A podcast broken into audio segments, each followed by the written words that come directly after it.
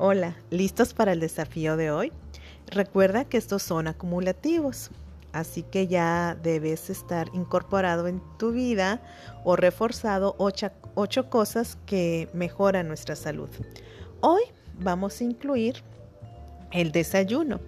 Como ayer decíamos, nuestro cerebro en, la noche trabaja, por eso cuando uno se despierta, a veces te despiertas con mucha hambre o algunas personas no con, no con tanta, ¿no?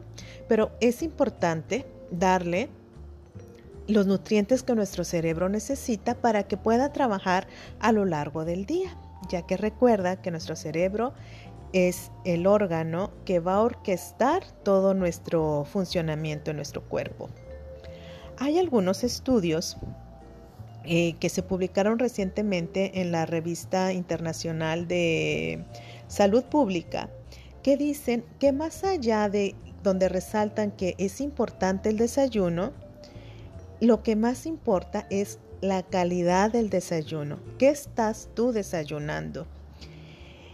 Y es bien importante dejar de comer alimentos procesados a la hora del desayuno, como los cereales que vienen en caja, o los productos ya empaquetados, ya que estos traen muchas calorías vacías, o sea, alimentos que eh, no nos van a nutrir realmente y van a subir nuestra glucosa en forma muy alta, además de que tienen grasas que no son saludables. ¿Qué es lo mejor entonces para desayunar? Es cereales que sean integrales, o sea, la avena tal cual, algo de proteínas, grasas saludables y si quieres fruta. No olvidando las semillas como las nueces o las almendras.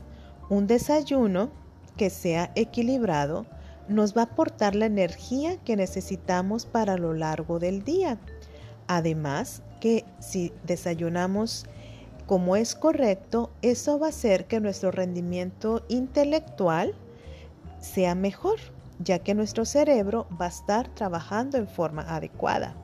Además que desayunar activa nuestro metabolismo, por lo tanto, nos ayuda a largo plazo a adelgazar o mantenernos dentro de nuestro peso normal.